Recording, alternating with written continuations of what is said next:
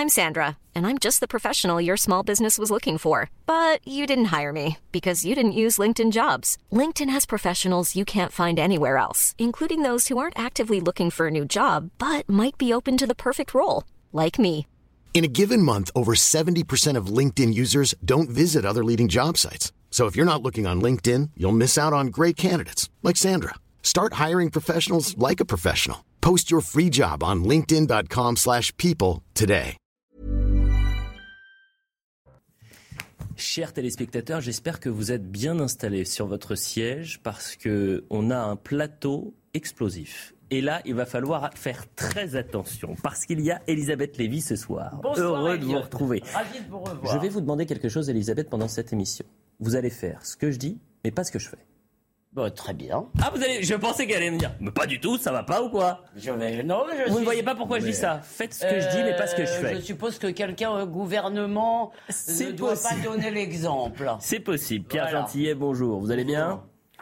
Pleine forme. André Berkoff, en pleine forme également, animateur, journaliste à Sud Radio. Il y a des belles voix à Sud Radio. Il y a de très belles voix, il y a de très beaux organes. Patrick, Patrick Roger, quelle voix? Quelle voix, hein. c'est vrai qu'il y a de belles voix, oui. Ah bah, Il faut faire un concert dans pas longtemps. Et moi, sur, et moi, sur le pâté On va faire, Yves, Gé- Yves Gégaud, vous allez bien on fait une polyphonie. Ancien ministre, délégué général du groupe de santé avec. On va parler des ministres. Faites ce que je dis, mais pas ce que je fais. Et avant de parler de ça, on fait un point sur l'actualité. Le point sur l'actu. Incendie en Ardèche, le présumé pyromane placé en détention provisoire. L'homme de 44 ans a été mis en examen pour incendie volontaire. Il a avoué avoir provoqué plusieurs départs de feu. 12 ont été constatés. 1200 hectares ont été ravagés. Les feux sont maîtrisés, mais les pompiers restent prudents compte tenu de la chaleur et des vents attendus demain matin. Le nouveau préfet de police de Paris en visite au Louvre, un déplacement dans le cadre du plan tourisme qui vise à assurer la sécurisation des lieux touristiques. Laurent Nunez l'affirme, la présence des effectifs de police est accrue sur la voie publique et sur huit sites emblématiques de la capitale.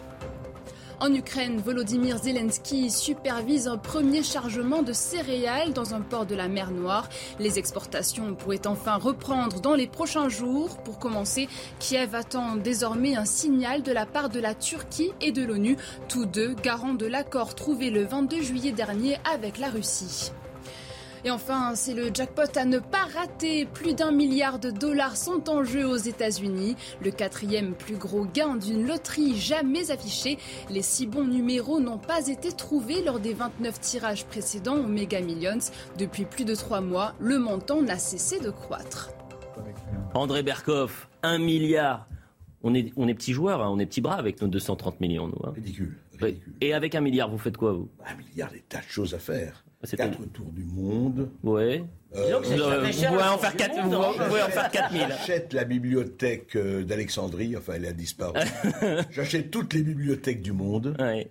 Et puis je mets des lecteurs et des, et des, et des écrivains pour faire l'abbaye de Thélème. Voyez Voilà. Fais ce que voudras.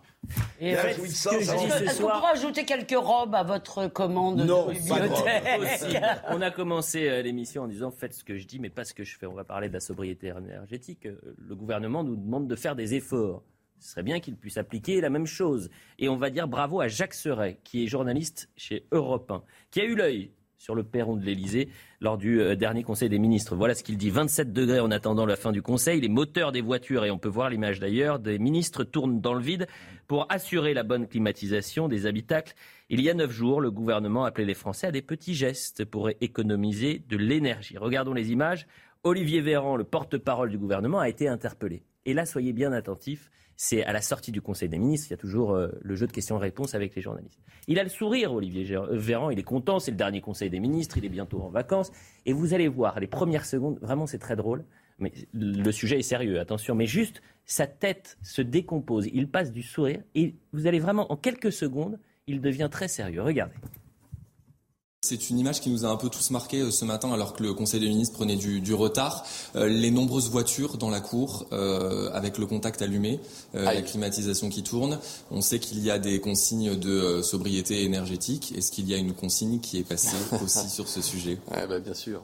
Évidemment, mais vous avez raison. Enfin, il faut faire attention à tout. Vous savez, à partir du moment où on dit aux Français, l'État, les ministères, les administrations centrales et territoriales vont montrer l'exemple, on sait deux choses.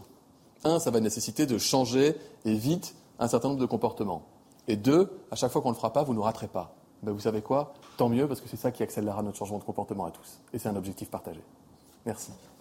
Pendant qu'on écoutait Olivier Véran, je me suis fait gronder par Elisabeth Lévy. Oui, j'ai dit que Pourquoi? c'est- Parce que j'ai dit que c'était du populisme bas de gamme. Ah Alors, bon? Par ailleurs, je trouve cette affaire des petits gestes totalement stupide. Ah. Parce que c'est pas avec ça qu'on va changer quoi que ce soit. Mais c'est pas ça le sujet. Oui. Le sujet, c'est de savoir s'il est scandaleux que des voitures de ministres qui doivent certainement avoir des rendez-vous et qui ne doivent pas arriver euh, plein de, trempés de sueur tournent pendant 10 minutes avant, eh bien moi non, ça ne me choque pas plus que quand des ministres ont des convois euh, qui, et qu'ils brûlent les feux, moi non plus je brûle pas les feux. Non mais attendez, pardon. Oui. Excusez-moi, il y a quelque chose, c'est que arrêtons de, de considérer que sur des petites choses dont on se contrefout, que ce qui est important, c'est qu'ils vivent comme nous. Je me fiche complètement qu'ils vivent comme nous. Ce qui me dérange, c'est qu'ils soient mauvais. C'est quand ils sont pas compétents, quand ils gouvernent pas leur pays, quand ils défendent pas l'intérêt de la France. J'avais dit que ça allait être explosif. Mais Yves qu'est-ce- Gégaud, monsieur le Qu'est-ce ministre. qu'on s'en fout Oui, euh, Bah attendez, vous laissez vos alors- voitures pendant des heures euh, sous la clim comme le- ça, le- sans personne le- je sais bien que l'antériorité d'un vice n'en a jamais fait une vertu, mais ça a toujours été comme ça.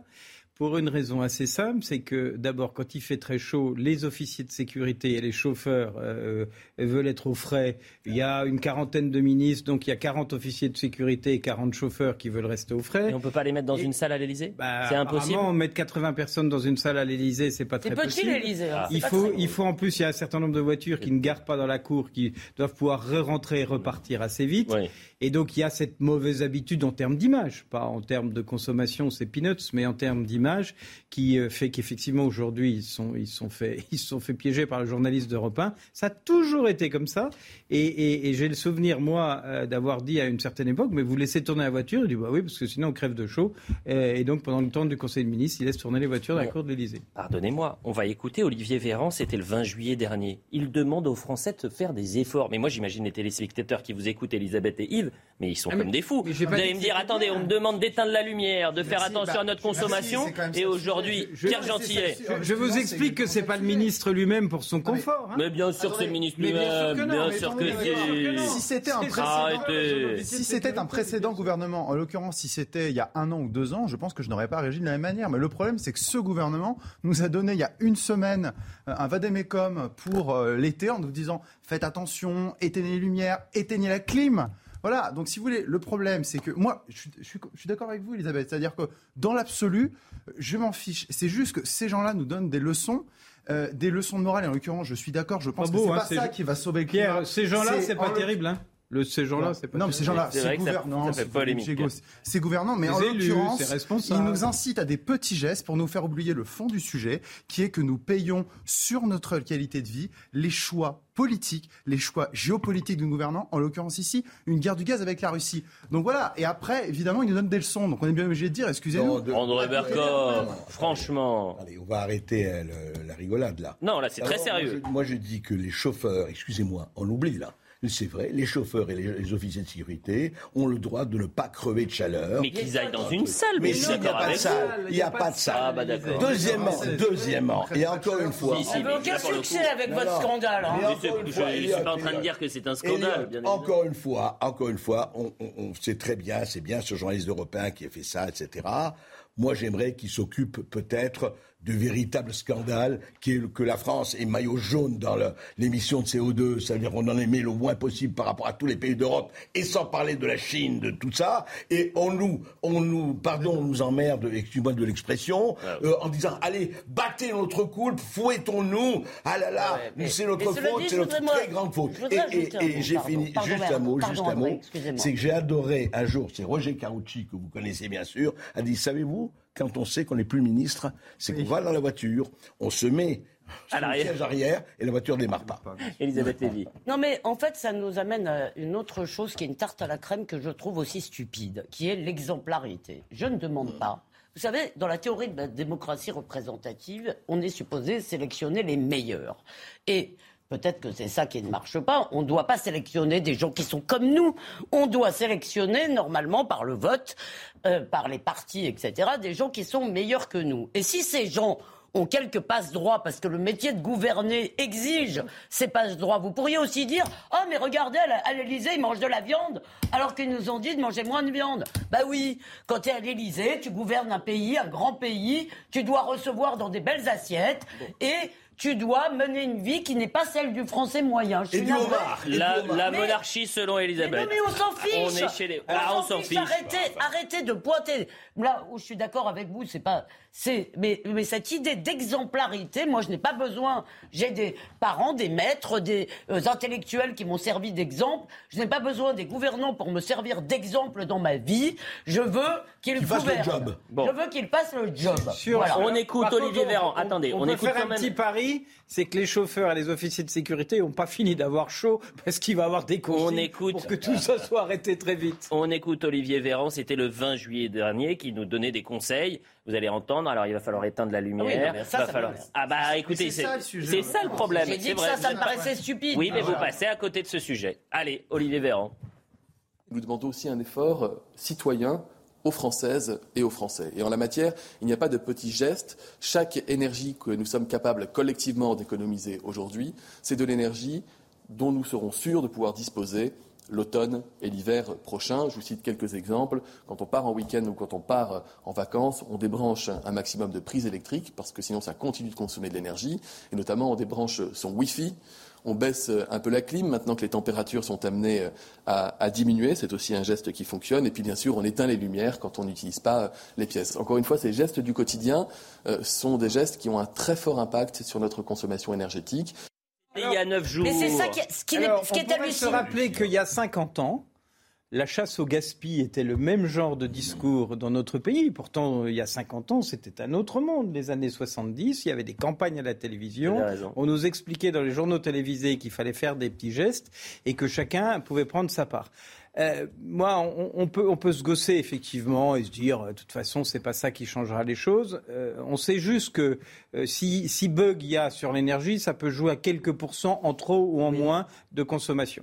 Et on sait juste qu'à un moment, peut-être responsabiliser les Français. Moi, j'aime bien le mot responsabiliser. J'aime bien que chacun prenne sa part de responsabilité. Mais André Berkoff vous a dit ça la- ne me semble pas, pardon, je termine, mais Oui. ça ne me semble pas un message politique à rejeter complètement. Mais non, mais- Alors ensuite, sombrer dans le ridicule de dire qu'il faut faire pipi sous la douche et que c'est ça qui va sauver le monde, bien ça sûr c'est que non. ridicule. Mais- Mais... quand même avoir un mouvement de responsabilisation pour essayer Mais d'expliquer les, les Français sont déjà responsables c'est pas- là-dessus. Non, mais pardon, les Français sont déjà. André Berkoff l'a dit. euh, Ah, euh, la dit, consommation. mais non, mais parce que tous les jours, il y a la consommation euh, par habitant euh, d'énergie. Euh, le- les kilowattheures par habitant, on est dans le top 5 européen. Mais Donc c'est bon, bah, surtout parce qu'on n'a pas, de- on n'a pas de solution. En fait. Attendez, Pour je veux juste qu'on écoute Pedro donc, Sanchez parce que ça va.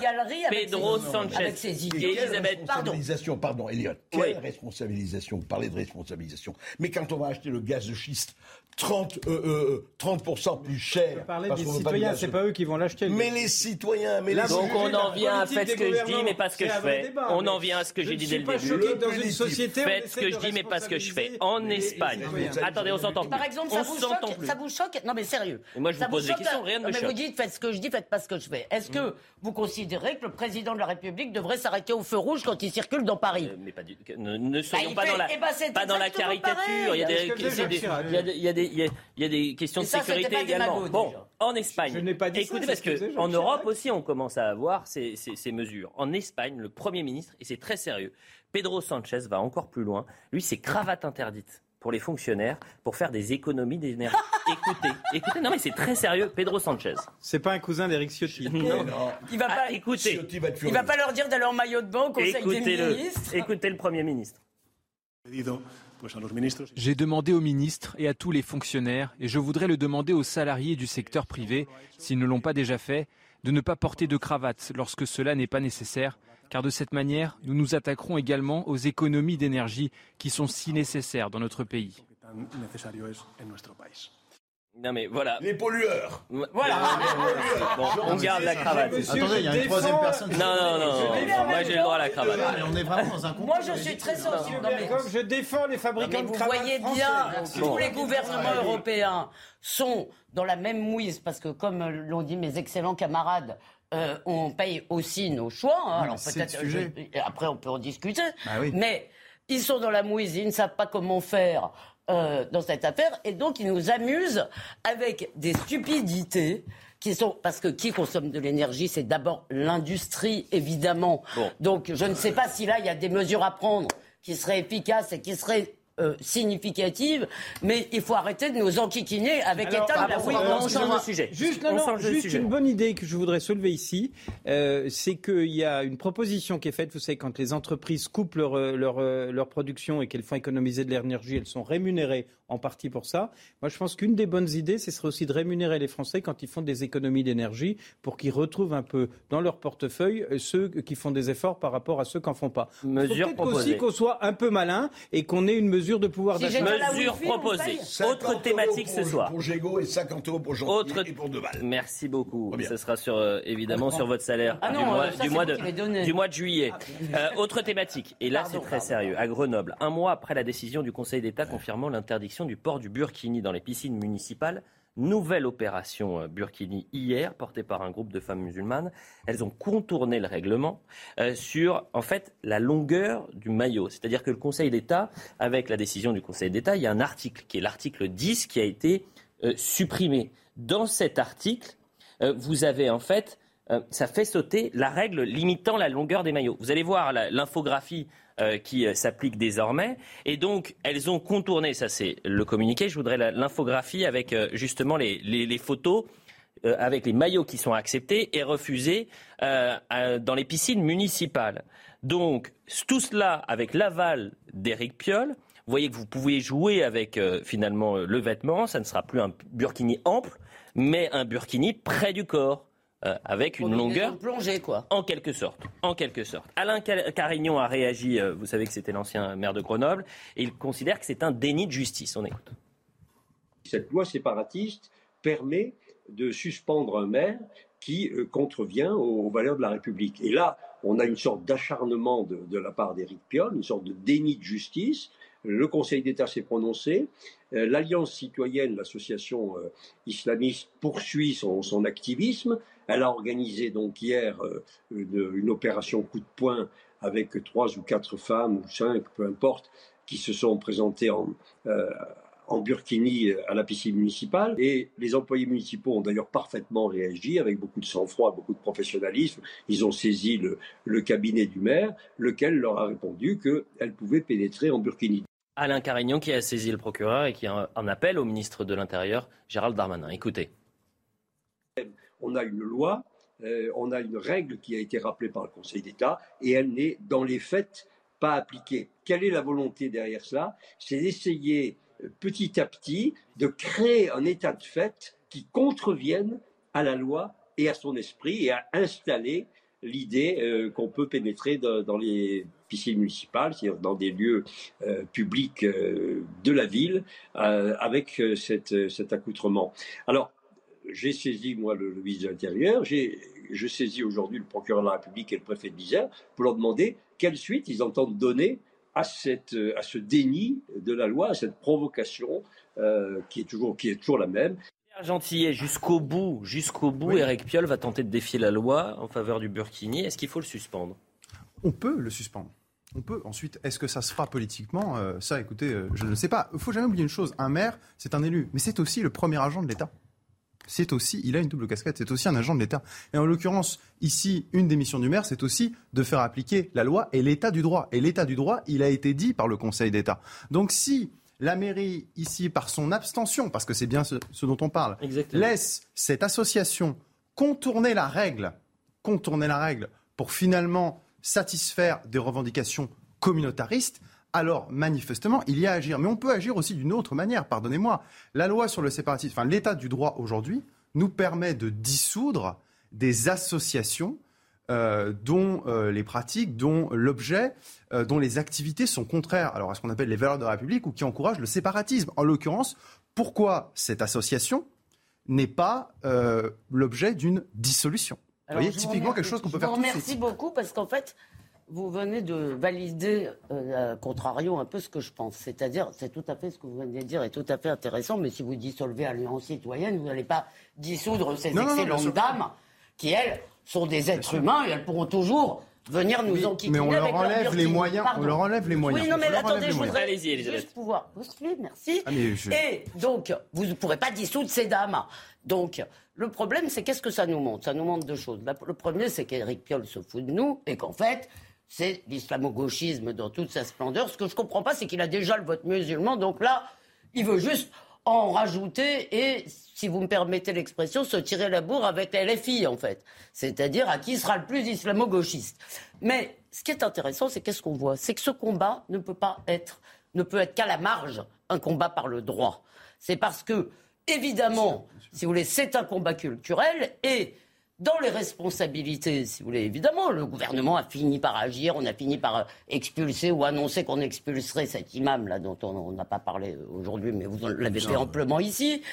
Euh, euh, donc, euh, au bout de 10 ans ou 15 ans après qu'il 2004. qu'il a tenu des propos. euh, depuis euh, 2004 qu'on a- qu'il y a des alertes. Un imam, quand on voit l'état, si vous voulez, d'un certain nombre, d'une partie de la population, l'état euh, mental. Ouais, mais restons sur ce de- sujet. Non, parce que ce que je vous dis, c'est que le combat est culturel et que tant qu'il y aura de la presse pour pleurnicher et nous expliquer qu'on est islamophobe et qu'il ne faut pas dire de mal et que ceci et que cela, tant qu'on se fera traiter de salauds, de fachos, d'islamophobes, de tout ce que vous voulez, tout ce que j'entends toute la sainte journée, parce qu'on ose dire que tout simplement ce n'est pas une toute petite minorité, mais qu'on a affaire à un mouvement de fond Mm. et que c'est une affaire de toute la société que- et que c'est un combat culturel qu'on doit mener, on n'en sortira pas. D'ailleurs, on n'en sortira André pas de toute façon. est-ce qu'il faut une loi une bonne fois pour toutes Ça fait des mois qu'on parle du Burkini? Euh, Il y avait un vide Vous législatif. savez très très bien que sur les sujets de violence, comme de communautarisme, comme tout cela, les lois existent, simplement personne ne les applique. Et on n'a pas envie de les appliquer. Pardon, je vais vous dire pourquoi. non, non, mais je vais vous dire pourquoi. L'histoire de Piolle, c'est J'ai une histoire purement politique. Oui. C'est pas que, que- quand Elisabeth dit Ah oui, mais ça y est, il a le vote, etc., c'est réglé. Pas du tout. Il, pense à trois ans, il pense à quatre ans. Il y a quelque chose qui est là. C'est non seulement un combat culturel, c'est un combat de civilisation. On a envie de savoir. Eux disent c'est très très bien. Les, je parle de, l'islam politique, hein, Oui, oui, politique, à, à vraiment différencier. De dire quoi? Nous, nous avons un agenda. Cet agenda, nous allons le suivre. Nous allons le suivre de toutes les manières possibles. De, et dès qu'on voit que quelqu'un ne met pas le taquet, ne met pas un mur, ne met pas un point d'arrêt, eh ben on avance. C'est tout. C'est ça qui se passe. Et ça, cette, cette espèce de stratégie-là, Hmm. tant qu'il n'y aura pas, encore une fois, en disant stop, à partir de ça, votre ticket n'est plus valable à partir de cette limite, eh bien, on va continuer. Je, je- je pense qu'il y a une volonté de provoquer, effectivement, que c'est un combat à la fois culturel, c'est un combat politique. J'imagine que le, le maire de Grenoble, peut-être déçu euh, de ce qui s'est passé à la primaire euh, d'Europe Écologie, cherche à, à reprendre une place dans son parti. Je ne sais pas quelles sont les arrière-pensées politiques. Mais là où j'ai une différence avec André Berkoff, c'est que euh, moi, j'ai fait partie de ceux qui ont euh, travaillé, qui ont voté la loi sur le voile à l'école, à une époque où il y avait déjà une provocation loi. de cette nature-là, où euh, le, préf- le, le- le proviseur, euh, le principal Chenevière euh, dans l'Oise était confronté à des jeunes filles qui voulaient arriver voilées dans l'école et où là, il y a eu un 89. mouvement de société. Qu'est-ce qui a arrêté ça? Un, la volonté de Jacques Chirac et deux, la loi que nous avons votée qui interdit... Dix ans après. Qui inter- Non, non, non, pas dix ans après. Non, non, non. Attendez. Dans la foulée. La loi, c'est la foulée. 2004. Non, non. Dans la foulée. non, non, non, non. Dans La loi, c'est foulée du 2004. L'affaire de Creil, c'est 89.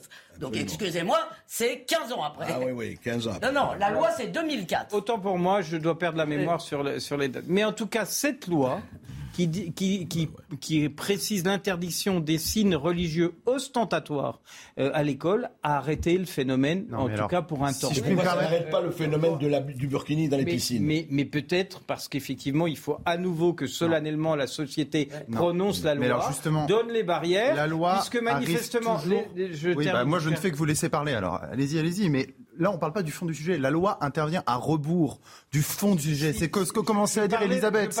L'islamisme ne pousse pas de nulle part.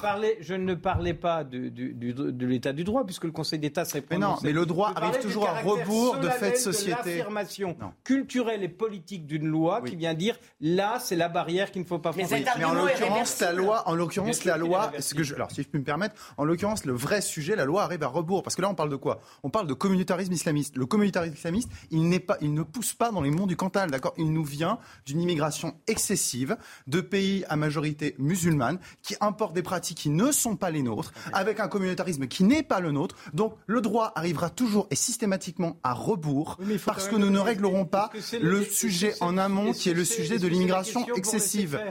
J'ai jamais dit ça. Non, j'ai dit qu'il faut arriver à avoir un travail, certes, à la fois juridique, je dis, dis pas qu'il ne faut pas intervenir, mais en même temps qu'il faut bien comprendre les causes du problème. Elisabeth, Elisabeth Lévy. Là où votre argument, attendez, Ce débat est passionnant. Euh, un, la loi de 2004, qui est une, un peu une exception parce que l'école est un lieu quand même où on a réussi à la faire appliquer. Et c'est une excellente loi, vraiment. Mais elle n'a pas arrêté l'islamisme. Et ah, je dit ça. non mais non mais je dis pas qu'elle devait le faire. Je dis que c'est pour ça que je vous dis, si vous voulez, la loi, elle peut effectivement arrêter certaines manifestations. Notre problème est beaucoup plus grave. Et si Eric Kioll fait ça, c'est que contrairement à ce qu'on nous dit toute la journée, y compris sur ce plateau, on nous dit deux choses complètement contradictoires. tout, le monde les drague et c'est une petite ultra-minorité. Si on avait affaire qu'à une ultra-minorité, personne ne les draguerait. Enfin, il faut quand même redescendre sur Terre. Or, on ne veut pas voir l'ampleur du problème. Hmm. On a des milliers d'études qui nous montrent que ce que vous appelez l'islam politique n'est pas séparable par une frontière nette de l'islam en général. Il est à l'intérieur de l'islam et qu'il y a une islamisation progressive de l'islam. Et au lieu de reculer depuis des années ce qui aurait dû être le cas parce que nous nous sommes quand même battus, euh, vous avec des lois, nous avec nos articles, vous comme vous, aussi dans des procès ou dans, ou euh, non mais même ici, si vous voulez, on, peut se battre sur le terrain des idées. Et ce qu'on voit avec désespoir, et vous avez dit le mot qui fâche et qui, ah à mon avis, est très important, si vous voulez, ce qu'on voit avec désespoir, c'est que la situation ne s'améliore pas, elle s'aggrave. Cette état d'esprit séparatiste touche plus de la moitié, beaucoup plus de la moitié des moins de 25 ans des jeunes musulmans. Il y en a plus qu'il y a 10 ans, plus qu'il y a 20 ans et évidemment beaucoup plus qu'il y a 50. Donc si vous voulez, là on est face à un problème qui fait que la France ne sera plus la France dans 10 ans si on continue. la publicité, je suis obligé de vous couper. à la fois soigner euh, les difficultés là. C'est pour ça que euh, moi je pense qu'une loi réaffirmant les choses est nécessaire, mais n'est pas suffisante, et qu'il faut effectivement, et la société, je, je pense, commence à en prendre conscience, avoir ce débat de fond culturelle et politique face aux assauts de ceux qui veulent changer le mode de vie des Français. Vous savez pourquoi ce serait très intéressant d'avoir une loi Parce qu'il y aura un débat, Yves à l'Assemblée et les masques vont tomber. Et les masques vont tomber. Et à l'Assemblée, on verra qui aura le courage de dire stop au Burkini et nous sommes pour le Burkini. Et vous verrez une différence. ah bah vous voyez en 20 secondes c'est réglé. La pub. loi créera un débat. Allez, voilà, on a réglé. La publicité. Rendez-vous à l'Assemblée à la rentrée. Voilà, un projet de loi sur le Burkini. Pardon, mais non, mais rêve la nuit. Hein. Bon bah écoutez, c'est vrai. C'est pour ça que ça ne fera rien. Je rêve de vous quatre la nuit. Allez, la publicité, on revient dans un instant. On va parler de la guillotière. Vous savez que euh, Grégory Doucet, donc le, maire de Lyon, n'accueillera pas le, le, ministre de l'Intérieur. Il refuse d'aller euh, au déplacement avec le ministre de l'Intérieur, Gérald Darmanin, demain à Lyon, à la Guillotière. Intéressant quand même. Intéressant. Formidable. Dans un tel climat, dans un tel contexte de crise sécuritaire à Lyon, on fait toujours de la politique. Mais Doucet et Piolle, on oublie les Lyonnais même combat. On oublie les Lyonnais qui souffrent. On oublie les Lyonnais qui souffrent. On fait que de la politique. La pub. Euh, Il est 20h30, la deuxième mi-temps de l'heure des pros. André Berkoff, Pierre Gentil et Elisabeth Lévy, Yves Gégaud. Ce n'est pas un plateau 4 étoiles, mais 5 étoiles. Bravo à tous les quatre. Franchement, c'était passionnant cette première partie. Et j'imagine que la, seconde le sera tout autant. On fait un point sur l'information et on revient tout de suite. On va parler de la guillotière. Dans la Drôme, dernier hommage à l'adjudant-chef Martial Morin. Une cérémonie en son honneur a eu lieu ce matin en présence de centaines de sapeurs-pompiers. Décédé lundi, ce pompier volontaire de 54 ans avait été hospitalisé après une intervention où il était venu en renfort. Dans la nuit du 14 au 15 juillet, un feu s'était déclaré près de Tarascon dans les Bouches du Rhône. Inondation meurtrière en Iran. Au moins 24 personnes sont mortes en 48 heures. 19 sont portées disparues. Depuis mercredi, des régions près de la capitale Téhéran sont touchées par des inondations. Il est recommandé aux habitants d'éviter de s'approcher des rivières et de se rendre dans les zones montagneuses jusqu'à lundi. À New York, un squelette complet de Gorgosaurus vendu aux enchères, une acquisition pour près de 6,1 millions de dollars. Cette espèce de dinosaure cousin du T-Rex a vécu il y a plus de 77 millions d'années, mais le record de vente est détenu par un Tyrannosaurus Rex adjugé en 2020 pour 31,8 millions de dollars l'information à Lyon, où Gérald Darmanin est attendu demain. Le maire vert, Grégory Doucet, s'était montré, il faut le dire, ces dix derniers jours très discret. C'est-à-dire qu'il y a eu un tweet pour condamner les agressions, mais il ne s'était ni déplacé, ni aucune réaction télévisée ou radio. On ne l'a pas vu. Juste, il a fait des maisons de projet. Je vous, attendez, je, dis juste aux téléspectateurs, parce qu'on ne sait pas comment c'est euh, Lyon, en tous les cas, tout le monde ne connaît pas. Il y a juste 1 km 800 qui sépare la mairie de Lyon de la Guillotière c'est juste 10 minutes à pied. Hein. Donc 12 euh, jours pour 10 minutes à pied, c'est quand même un peu long. Mais sauf que Grégory Doucet, il entend que le ministre de l'Intérieur se rend à Lyon le samedi matin. Ah bah il se réveille. Il se réveille et donc il va à la Guillotière aujourd'hui. Et il est interpellé par une habitante. Écoutez donc cet échange qu'il y a entre une habitante de la Guillotière et Grégory Doucet. Comme je disais à maman euh, tout à l'heure, même place Bellecour, on se sent plus en sécurité. Je porte mon sac comme ça, je suis cramponnée à la poussette de peur qu'il arrive un truc. Enfin bon, c'est pas vivable longtemps. C'est pour ça que je dis qu'on renforce les effectifs de la police municipale. Mais sur ce quartier, ça ne suffit pas, vous avez raison. Et les, améliorations qu'on a pu noter, elles ne sont pas satisfaisantes aujourd'hui. Ah bah, moi-même, je, ne pas dire. Non, mais moi, je ne m'en satisfais pas. C'est d'ailleurs pour ça qu'on a aussi renforcé euh, l'action à la fois d'accompagnement social pour un certain nombre de publics. On a mis en place un dispositif spécifique sur les, ce qu'on appelle les jeunes en errance qu'on a monté avec la mmh. métropole et la préfecture. Eh J'ai l'impression que tout ça, c'est anecdotique. Parce que ça résoudra jamais rien. Bah, ça améliorera vite fait sur 5 ans, sur 3 ans, sur 6 ans. La seule chose que je peux vous dire aujourd'hui, c'est que moi, la volonté de mon côté, elle est là. Donc j'ai certainement pas l'intention de laisser tomber les habitants de la Guillotière. C'est pour ça d'ailleurs que je m'y rends régulièrement. Je suis là aujourd'hui euh, pour euh, venir à votre rencontre, à la rencontre des commerçants. J'ai jamais eu peur pour moi. Je suis pas, voilà, c'est pour lui en fait. Mais bien sûr. Il a six semaines. Je me dis mais dans quel monde je viens de le catapulter ce bébé? Bien sûr. Terrifiant. Vous avez une femme qui souffre et qui alerte son maire, et vous avez un maire qui se dit il faut que je fasse de la politique. je ne l'écoute pas, je me fiche de ce qu'elle dit, je fais de la politique. André Berkoff. Non mais attention, c'est très intéressant. Jean, tu sais, la Guillotière, enfin je sais pas, tous ceux qui sont allés à Lyon, la Guillotière, c'est un quartier bobo. C'est un quartier branché, c'est tout près de, de c'est le Trois minutes du centre-ville. Trois minutes. c'est un quartier extrêmement branché, tout ça. Et les bobos, qu'est-ce qu'ils font? Ils sont sur leur trottinette, ils mettent leur voiture euh, euh, dans les parkings et ils sont sur leur trottinette et puis ils y vont. Et puis, ça se passe très bien, tant que ça ne leur arrive pas à eux. Et là, on voit les trois policiers, on a su ce qui s'est passé.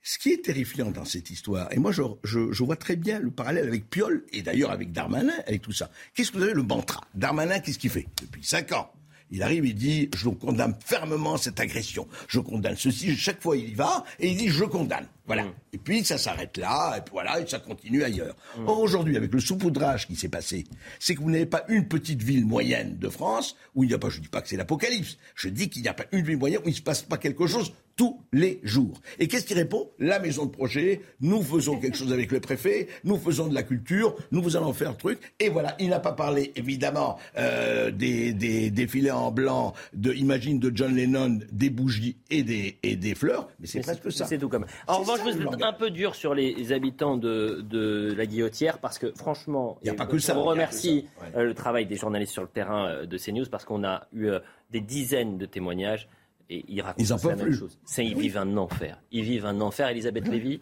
est-ce que vous voulez réagir? Non mais bon, déjà, recté, je fulminais. Je sais, c'est pour ça que je vous ai dit, est-ce que vous voulez réagir? Dans les propos du maire, je, vous ai dit, euh, je crois que je vais partir, il m'énerve trop. Non, mais si vous voulez, cette espèce d'aveuglement euh, volontaire est tellement insupportable. Euh, de quoi, de, pourquoi s'est fait connaître Monsieur Doucet? Parce qu'il n'aime pas le Tour de France. Euh, c'était pas les sapins de Noël, lui. Hein. Le Non, ça, sapin c'est de Noël, Bordeaux. c'est à Bordeaux. Lui, il aime pas le Tour de France et je ne sais plus quoi d'autre. C'est-à-dire vraiment des grands combats. Pendant ce temps-là, dans sa ville, nous, on a parlé de la guillotière à peu près deux fois par semaine ici. Euh, Il y a eu tout le temps des trucs, des gens qui se font raqueter, des gens qui, en plus, les, les prix des appartements, vous imaginez ce qu'il en est, c'est que vendre un appartement dans un quartier où vous savez qu'il se passe tout le temps des trucs, ça doit être, euh, vous devez bien connaître ça aussi comme maire, ça doit être de moins en moins ça, mais une fois de plus, on a euh, le, sentiment d'un État impuissant, d'un État qui est comme d'habitude, qui nous enquiquine pour la Wi-Fi, mais qui n'est pas capable de tenir tête aux délinquants. Et là, je crois quand même qu'à un moment, il va refalloir parler de notre politique migratoire, parce qu'il y a un lien évident. Si vous voulez, même le monde l'a reconnu. Euh, oui, c'est le, le- oui, même, non, c'est dans le Figaro. Quelle quelle Le Figaro. Même le, non mais pour que même le monde reconnaisse ça, euh, qu'il y a un lien évident, si vous voulez, entre euh, la délinquance, l'insécurité et une immigration qui est tellement incontrôlée qu'elle elle ne peut pas être intégrée. Ça n'est évidemment pas, je précise tout de suite pour les mal comprenants qui ne sont pas sur ce plateau, mais peut-être de l'autre côté, que ce n'est évidemment ni génétique, ni biologique, ni rien. C'est-à-dire, c'est culturel. Quand vous arrivez dans un pays que vous n'avez pas les moyens d'y vivre, que vous ne voulez pas, en plus, pour une partie d'entre eux, adopter ces mœurs, etc., bah, c'est normal, vous vivez en marge et puis finalement vous trouvez ça tout à fait normal de casser la gueule aux gens. Écoutez, Ce qui est, ce bon. qui est- ce qui est dramatique, c'est d'abord que le, le maire euh, qu'on vient d'entendre ne reconnaît pas les, les problèmes. C'est qu'il il, il espèce de trouver des solutions, mais je fais ci, mais on va faire du social avec le préfet, etc. Ça, je pense que c'est une première erreur. faut reconnaître, moi, il manque dans ses propos fermeté, autorité, euh, euh, les- ce qu'attendent les gens. Les gens comprennent aussi les difficultés de la société, mais de réaffirmer les choses. Donc à partir du moment où il n'y a déjà pas le bon diagnostic, c'est difficile de soigner la maladie. Et manifestement, il n'a pas le bon diagnostic. La deuxième chose, moi, qui me choque encore plus, c'est qu'on sait bien qu'il y a effectivement les, les- les causes qui, qui ont été évoquées, euh, euh, mais le temps qu'on fasse le grand virage pour essayer de régler ces problèmes-là, ça va prendre un peu de temps pour les pauvres habitants de la Guillotière. Les, les- les solutions à court terme, c'est main dans la main entre l'État et, et le maire. Et que, qui refuse de recevoir le ministre de l'Intérieur. Enfin, Est-ce que le mot Alors, républicain va encore dire quelque chose Il dit Dami, Darmanin se rend euh, demain à Lyon, euh, 300 Darmanin, policiers. il dit comme ça? Darmanin se rend, je, c'est- je, je lis tel quel, vous allez le découvrir. Darmanin se rend demain à Lyon. Euh, oui, je me suis pas trompé. 300 policiers nationaux net en plus, c'était son engagement il y a deux ans à ma demande. C'est ce que nous attendons encore. Je ne serai pas présent. Ce n'est pas de ministre dont nous avons besoin, mais de plus d'effectifs. Je pense que je pense que son discours. Je pense qu'il se sa- moque de nous. Voilà ce qu'il son faut discours dire. perd de sa force, si je pouvais me permettre. Je suis pas Oui. son conseiller politique. Il aurait beaucoup mieux valu qu'il aille accueillir le ministre en maire républicain qu'il se doit être euh, de l'intérieur français, qui dise les choses devant le ministre. Bien s'il sûr, avait des mais choses je pense qu'il se moque non pas de nous, mais Et- des Lyonnais. Et à court terme, pour les Lyonnais, la seule solution, c'est le main dans la main entre le maire et l'État pour essayer de Ah faire bah, les c'est bien progrès parti. en attendant que les progrès C'est bien de la parti. Pierre Gentillet, rapidement, parce soient qu'il y a beaucoup de réalisés, thèmes. Allez-y. Je pense qu'il y a deux dénis s'agissant du maire, euh, du maire de Lyon, euh, Monsieur Doucet. Le premier déni, c'est un déni social. C'est-à-dire, c'est une vieille lubie de la gauche, c'est de penser qu'au fond, l'insécurité, la criminalité a toujours une origine sociale. C'est parce qu'on est pauvre qu'on est euh, violent, qu'on est criminel. Pardonnez-moi, je ne crois pas avoir entendu, je ne crois pas avoir entendu de faits divers ou de faits de société sur des départements aussi pauvres que la Lozère et le Cantal. Est-ce qu'on a agressé des policiers dans le dans la Lozère ou dans le Cantal? Non. Il y a des phénomènes qui sont culturels. Elisabeth l'a rappelé. Et deuxièmement, le sujet, effectivement, et c'est pour ça que Darmanin il va venir. Mais il va venir pourquoi Pour présenter ses excuses, ses excuses sur les OQTF qui sont pas condamnations. 90% en l'occurrence, mais une condamnation, vous avez raison. Mais en l'occurrence, cet individu était de nationalité étrangère, avait fait l'objet d'une mesure euh, d'expulsion du territoire prononcée par une autorité judiciaire. Qu'est-ce qu'il faisait encore sur ce sol? Il avait 19 ans. Il a 19 ans. Il fait l'objet de 18 condamnations. Je veux dire, à un moment. Il a été mis hors de cause, hein, ce profil-là. Attention. Ah, pardonnez-moi. Il a été Oui, mis oui, hors de cause. Autant Mais ça change rien. Sur CV, enfin, ça change rien. Sur ce dossier, ça change tout. est- Mais en l'occurrence, En l'occurrence- la personne interpellée était- avait bien euh, euh, 18 mentions dans son euh, CV exactement. judiciaire Donc, et une En l'occurrence, en l'occurrence ici Darmanin, moi je ne vois pas vraiment, hormis faire de la constatation, ce qu'il Eh va ben, pouvoir apporter. Que qu'attendent les Lyonnais? On est allé leur poser la question cet après-midi. Et ensuite, on passe à Éric Dupont-Moretti. Non, s'il vous plaît, Elisabeth. Non, s'il vous plaît. On écoute les Lyonnais. Quand même. En fait, on sent que la tension monte et qu'on attend que ça pète pour que vraiment il y, ait- quelque chose qui se passe de manière, euh, voilà, réelle et que la vie change dans le quartier. Dès qu'on sort du métro et dès qu'on est sur cette place, on entend euh, des violences, on voit des, gens se taper dessus, etc. C'est une poubelle euh, du matin jusqu'au soir. Et moi, ce que j'attends, c'est que le réel problème de fond soit réglé. Moi, j'ai l'impression qu'il faut un accident très grave avant que ça change les choses. Et j'ai pas envie d'être impliquée dans cet accident très grave. Quoi.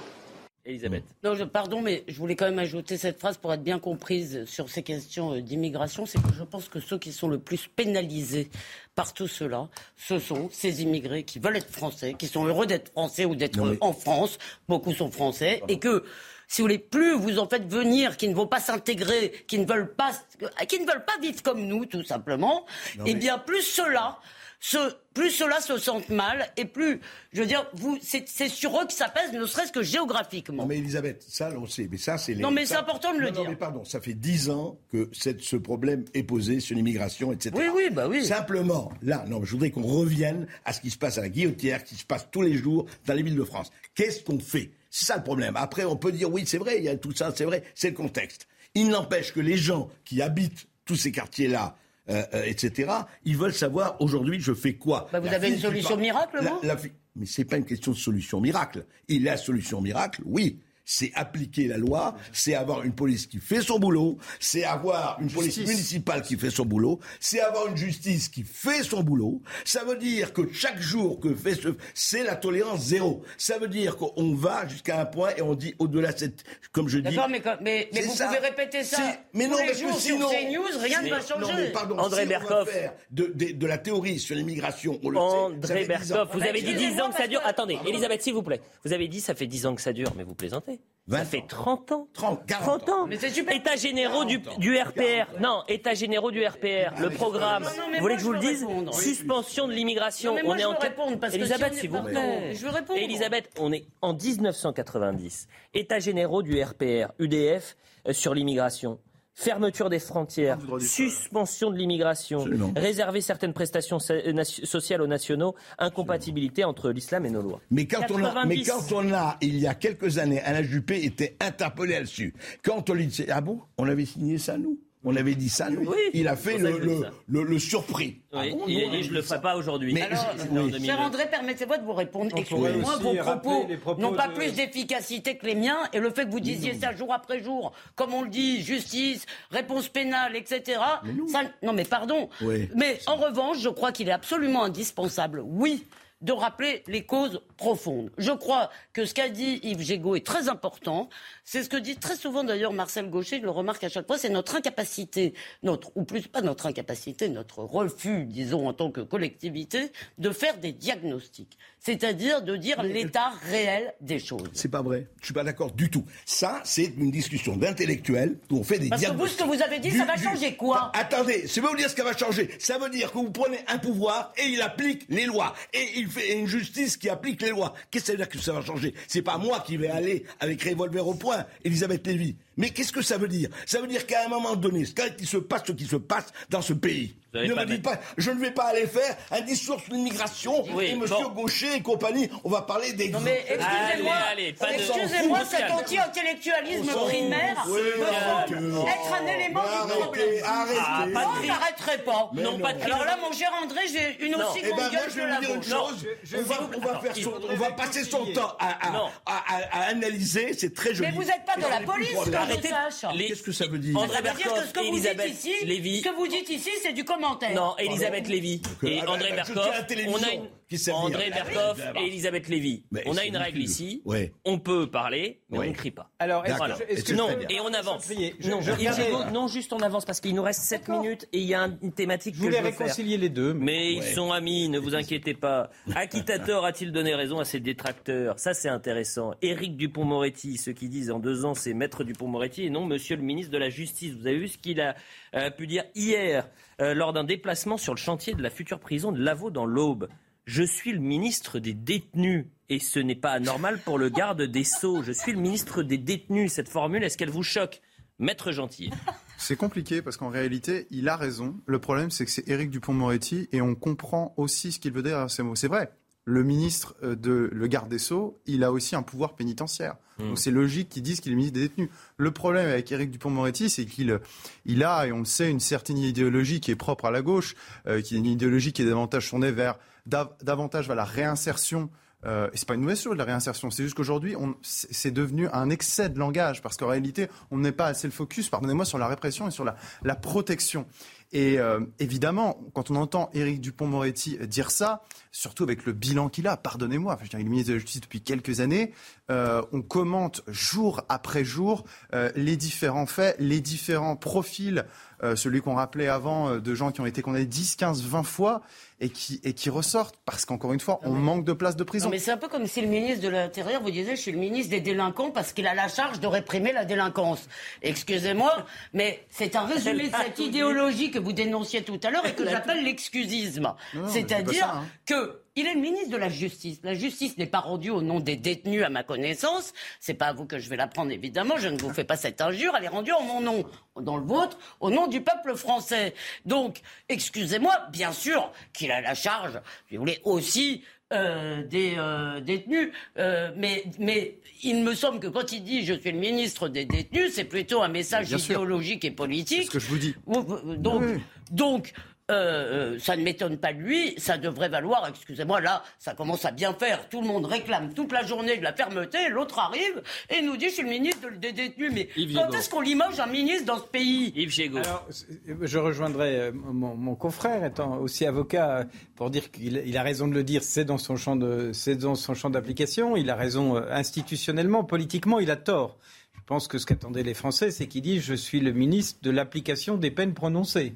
Et qu'au fond, ce qu'attendent les Français, c'est plus de fermeté, mais c'est que quand la fermeté, elle existe, parce qu'il existe des peines de fermeté qui sont prononcées, elles soient appliquées. C'est bien ça le scandale Oh, dans le scandale. n'exagérez pas. Vous en demandez beaucoup. C'est bien ça le scandale dans le scandale pour les Français. C'est qu'ils attendent que le ministre de la Justice, c'est le garant que quand une peine est prononcée par un juge indépendant, elle soit exécutée. Et là, il a commis une erreur euh, politique. Euh, Peut-être qu'il est mal dans sa peau, se trouvant dans un gouvernement trop à droite et qu'il essaye de donner des gages pour euh, son avenir. Peut-être qu'il prépare sa sortie du gouvernement pour retrouver une clientèle en disant, vous voyez, je suis le ministre des détenus et je suis acquittator qui vous évitera la prison. Mais je pense que c'est une grave erreur politique. Moi, je crois que faut pas oublier. Enfin, vous parlez de quelqu'un qui n'a jamais été ministre de sa vie. Il est ministre de quoi depuis cinq ans? Qu'est-ce qu'il a fait, Éric Dupont-Moretti Pardon, le bilan d'Éric Dupont-Moretti depuis cinq ans en tant que ministre de la Justice. Alors, ça je fait pas rappelle, 5 ans qu'il est ministre de la Justice. je rappelle qu'il avait 2020. été, oui, d'accord, 2020, ok.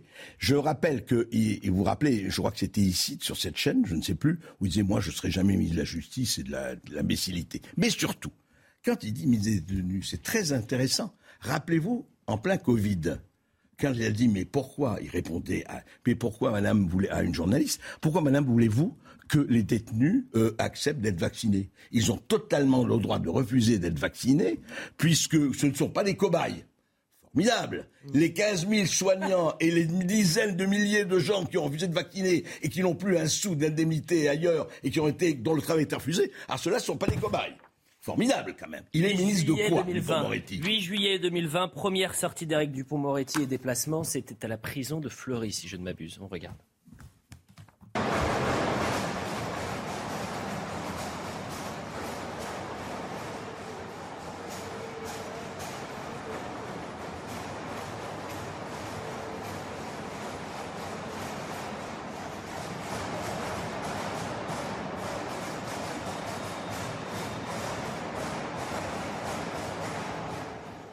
On va pas parler de l'affaire euh, Yvan Colonna, mais vous êtes tous autour de la table à me dire effectivement, euh, il est le ministre des détenus. Mais s'il est le ministre des détenus, quelle part de responsabilité a le garde des Sceaux dans euh, l'affaire et l'assassinat d'Yvan Colonna? Ah bah parle de c'est difficile. totale, Ah bah c'est une question lourde de Il ça, suis il a une responsabilité par définition. Bah oui. Non, mais parce qu'il est le chef de tous les établissements financiers. Bah, évidemment. C'est- logique. Ensuite, euh, j'ai envie de vous Bon, dire. bah, c'est pas lui qui- C'est ouais. pas lui qui gère en, en direct, c'est le directeur de l'établissement. Ça s'appelle la responsabilité Il y a la politique. responsabilité politique des ministres. Non, mais, Je- pas trop de démagogie. Enfin, pardonnez-moi, excusez-moi. Là, en l'occurrence, un ministre peut pas être euh, dans toutes les cellules, dans tous les établissements Bien pénitentiaires. C'est pas n'importe Non, mais quel. évidemment. euh, Ensuite, il a la détenu. responsabilité politique. Oui, euh, qu'à un moment, un ministre doit démissionner parce qu'il y a des systèmes qui sont défaillants. Oui, comme Darmanin aurait dû démissionner plein de fois. Oui, Bon, bah, voilà. évidemment. Et on n'est plus habitué dans ce pays à avoir des ministres qui démissionnent. C'est vrai. ah, vrai. il y a derrière, il y a derrière Il n'existe encore plus, le ouais. ministre des détenus, le fait qu'il les considère plus comme des victimes que comme leur, que leurs victimes elles-mêmes. Si vous voulez, c'est que sa compassion va d'abord aux détenus. Bah, c'est vrai, c'est difficile. Il fut La- d'ailleurs des époques où il y avait un garde des Sceaux à côté de lui, un secrétaire d'État ou un ministre À la- délégué vous avez raison. à la condition Et c'est pas mal, pénitentiaire. d'ailleurs. Ouais, ce c'était bien, n'est sans d'ailleurs. doute pas une mauvaise forme. Mais il me semble quand même absolument. que la responsabilité mais- qu'il a de l'administration pénitentiaire n'est quand même pas la première de son ministère. Son ministère a une responsabilité régalienne. Non, mais- absolument incommensurable qui est. Oubliez de la vous dire que cette déclaration a été révélée. C'était à la prison, ça. Déclaration révélée. Oui, c'était à la prison. C'était son prison. premier déplacement le 8 juillet 2020, accueilli comme, euh, comme une star. Comme Che je, veux- Guevara, euh, chez les je vous dis juste, la déclaration, je suis le ministre des détenus, elle a été révélée par nos confrères de l'opinion. Voilà. Il faut toujours euh, dire. euh, Mais parce qu'il l'a dit fait, César. Rendre à César ce qui appartient à une petite phrase juste pour. Oui, euh, mais il nous reste ce que vous 40 disiez secondes de tout à l'heure, André Berkoff, c'est moi je pensais à quelque chose. C'est une des grandes idées avec lesquelles j'étais d'accord d'Éric Dupond-Moretti quand il est arrivé, souvenez-vous, c'était mettre en jeu la responsabilité des magistrats. Moi, je trouvais ça très intéressant. Typiquement, quand aujourd'hui on voit qu'il y a des gens qui sont condamnés 18, 20, 30 fois et qui ont moins de 30 ans. Eh bien, ce- moi, c'était le seul projet libres. que je trouvais vraiment ambitieux. Finalement, tout ça, ça a abouti à quoi? À rien. Il s'est dégonflé.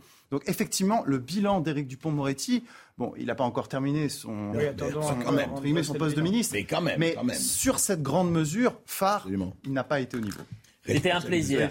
Je l'avais dit, c'était explosif. C'était des sujets, euh, C'était vraiment passionnant. Non, c'était très intéressant, vraiment. Et je vous en remercie. Je vais euh, remercier toutes les équipes qui ont travaillé euh, ce soir à, à nos côtés. Jean-Luc Lombard à la réalisation, Ludovic Liébar à la vision, Charlotte Ausson, Valérie Acnin, euh, Quentin Goffet et Corentin Brio. Merci évidemment aux équipes de programmation pour toute la semaine. C'est grâce à eux que, que vous êtes euh, Et merci ici. à vous, Elliot, de tenir la barque. Ah, et on embrasse mettez- Pascal, qui peut-être euh, nous regarde, peut-être sur lui aussi sur une île secrète. Ou à la prison d'Arles.